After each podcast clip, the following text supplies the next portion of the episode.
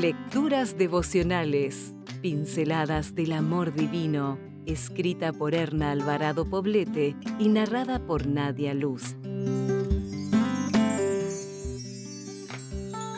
23 de septiembre. Las solteronas no existen. Tú, Señor, eres todo lo que tengo. He prometido poner en práctica tus palabras. Salmo 119, 57. Las mujeres solteras aproximadamente después de los 30 años de edad enfrentan desafíos que otras jóvenes no tienen. La cultura en la mayoría de los países latinos sugiere que al llegar a la tercera década de la vida, toda mujer debe encontrarse ya en una relación amorosa de pareja seria, con miras al matrimonio. Si esto no ocurre, en la mayoría de los casos se piensa que algo no está bien con esa joven y se intensifica la presión social. A veces esta presión viene de los mismos padres, también de los amigos y de otros familiares que en tono de broma pero con una intención seria preguntan insistentemente a la mujer cuándo habrá boda. Es entonces cuando una soltera sabe que la empiezan a encasillar y a etiquetar como solterona.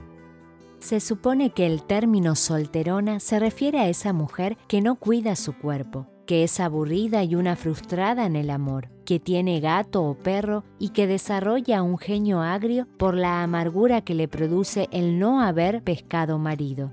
Esto obviamente son prejuicios injustos que reflejan una visión negativa de la realidad. Una mujer soltera es sencillamente una mujer soltera. No necesita aumentativos ni diminutivos.